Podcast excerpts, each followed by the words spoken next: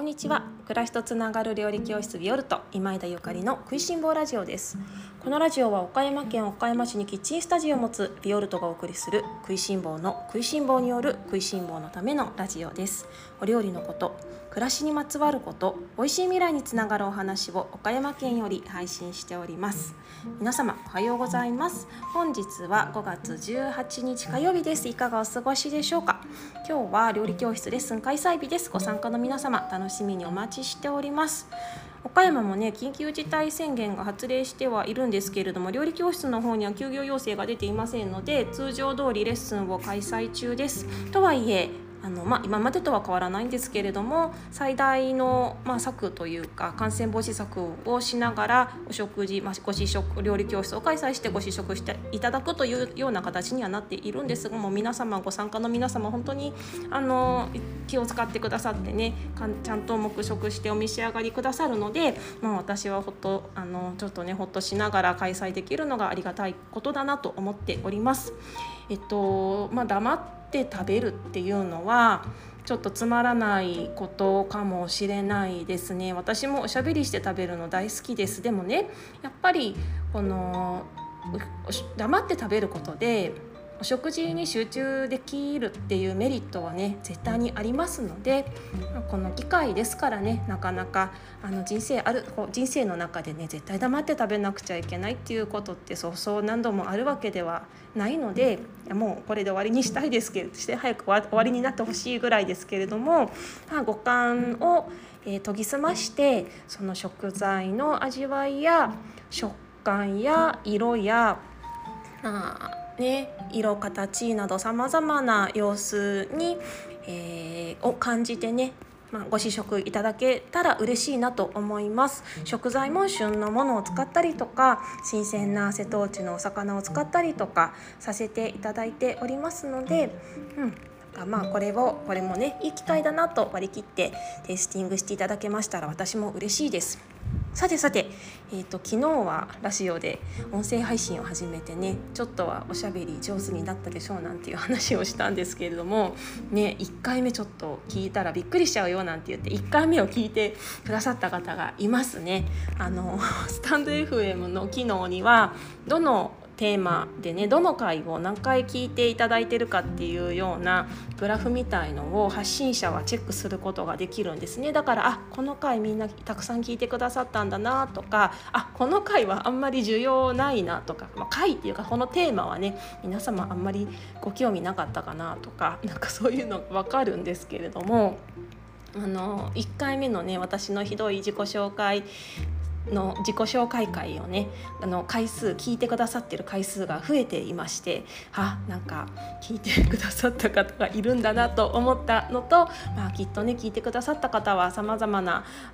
さまざまいろいろ感じてくださったと思うんですけれどもやっぱこのねコツコツ続けることチャレンジするってあのいいよねっていうことをね何かあのご自身の暮らしの中に生かして何か一つ新しいスタートを切ってねいただけたなら嬉しいなと思っております。さて今日の食いしん坊ラジオのテーマは豆板醤です。豆板醤。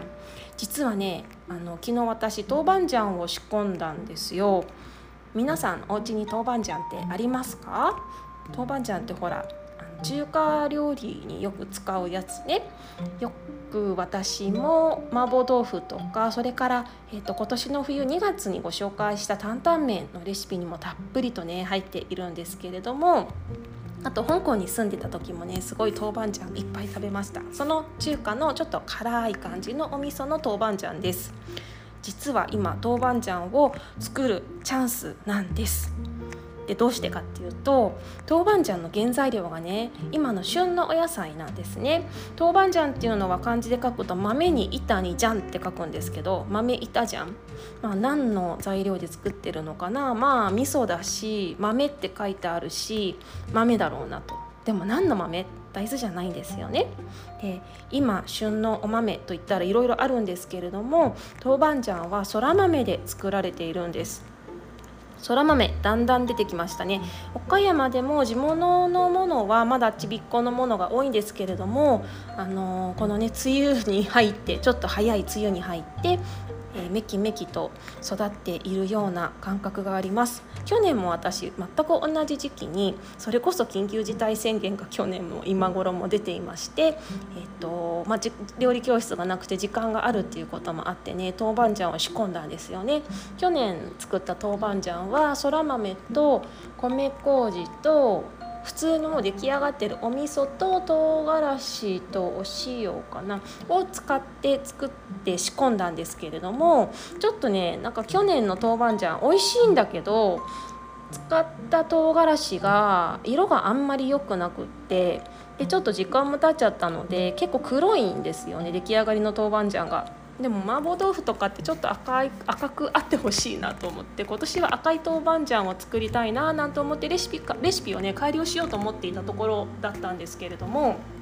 ちょうどね昨日キッチンスタジオでいろいろ動画撮影したりとかえ今日のレッスンの準備をしていたりとかしていた時にいつもお味噌を買わせていただいている岡山のえ名東味噌さんがお味噌を配達してくださってでそのついでにねちょっとアドバイスをいただいたのねお味噌屋さんだからちょっと豆板醤作ろうと思うんだけどあの一緒に見てってくれないってお願いして無茶ぶりですね。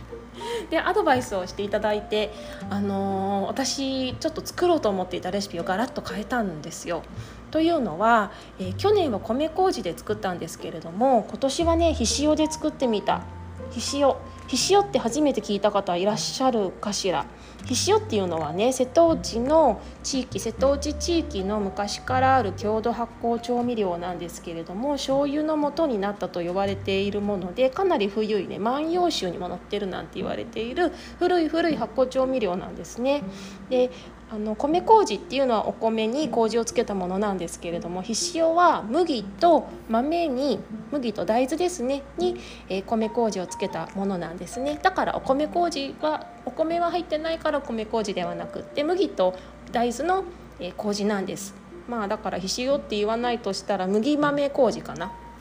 でね岡山の、まあ、瀬戸内地域の人たちはこの麦豆麹にお醤油をドボドボドボっと入れてもろみを作っていくんですね。そのもろみがひしおって呼ばれているんですけれども、まあ、もろきゅうなんて言いますがきゅうりにつけて食べるのも美味しいしそれから私は結構焼肉のタレに使ったりとかそれでお魚炊いたりとかいろいろなもう本当にちょっと甘いお醤油としてあのもうなくてはならない存在としてね使っているんですけれどもそのひしお麹で昨日は、えー、豆板豆板醤仕込んだの。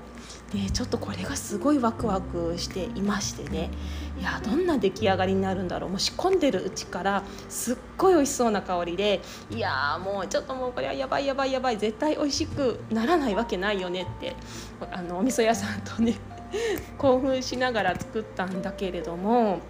このひしおは発酵力がすごく強くってっていうのは麦がね発酵するのが早いんですって熟成というか分解されるのが早いらしくって。だからその米麹で作る豆板醤は数ヶ月は最低でもかかるんだけれどもひしおで作る豆板醤はもう1ヶ月あれば余裕で数週間で出来上がっちゃうんじゃないかっていう話。あのーお味噌屋さんもねそら豆で作ったことがないのでちょっとどうなるかわからないって言ってたんですけれどもでも間違いなく美味しいものできるよねっていうことでもしねこのレシピが美味しく成功したら来年の5月にはねあの料理教室でもひしおで作る豆板醤レシピ豆板醤教室をさせていただこうとめっちゃ張り切っています。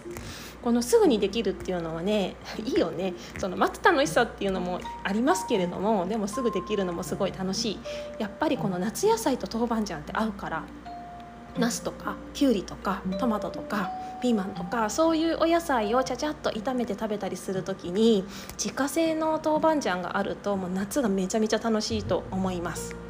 だから私今年はちょっと夏は豆板醤で元気出す感じかななんてもう昨日からずっと妄想しているんですけれども、まあ、ちょっとねこの今回のひしを使った豆板醤は本家の中国の本家の豆板醤のレシピとは全く違うものなので、まあ、豆板醤と言えるかどうかはわからないんですけれどもねご興味ある方はちょっと来年まで待っててください。ただまあ普通にお家でそら豆で豆板醤作ろうっていう方は今インターネットとかで調べると豆板醤のレシピいろいろ出てくるのでまあちょっとなんか、うん、試してみてもいいかも。ちょっとピンときたレシピがあったらね発酵好きの方。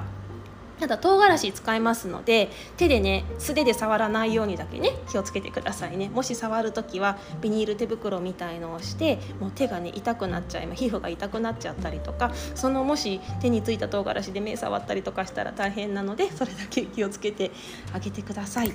発酵って楽しいですよね。それからやっぱりこれからの季節ね5月6月7月前半ぐらいまでこの何て言うの台所仕事が常備菜常備菜作りがめちゃめちゃ忙しい季節に入っていきます。この私も自家製の豆板醤から始まって今週はらっきょうも仕込まなくちゃいけないんですよね。もう仕込まなくてはならないというマストなんですけれどもらっきょう届く予定になってますので今週末はらっきょうを仕込みます。でその後梅が出てくるでしょう。で梅が出てきて今年は梅干し仕込むかどうかちょっとまだ決めかねてるんですけれども梅酒は仕込もうかなと思ってて。で梅酒の後は、まあ、プラムとかあんずとかね出てきたりとかしてね、まあ、忙しいんですよ。あのこれからこの梅雨時のね季節はでもまあちょっとね夏と言ってもそんなにちょっとムシムシとムシムシしてねお料理がしにくい日もあるんですけれどもからりと晴れて爽やかな日もあるしそれからねまあ夏に比べたら温度もまだまだ20度台でね低い日もたくさんあるのでそんな心地よいお料理日和の時には皆様もこの初夏のね常備菜作りに勤しまれてはどうかなと思っております。まあ、こういうあのご時世なので自分でじっくりじっくりねお料理をあの調味料とかそれから、まあ、梅干しでも梅酒でもあのジャムでもねお家でま、何かを作り上げる喜びっていうのもすごく、えー、楽しいと思いますしステイホームを、まあ、有意義に過ごすのは、まあ、お料理ももう本当にいいよねお料理してステイホームを楽しむお家入れできることいっぱいあると思います。私もあの料理教室なかったら、まあ、今ありますね。レッスン開催してるけど料理教室しなかったら何するかなと思ったらもうお家の中でやりたいことばっかり。なのでもしねあのお家でお家で結構時間持って余しちゃってるわっていう方がいらっしゃったらあのぜひぜひお料理いっぱいしてね。でご家族や、まあ、ご自分を喜ばせてあげてください。それでは皆様今日も美味しい一日をお過ごしください。暮らしとつながる料理教室ビオルト今枝ゆかりでした。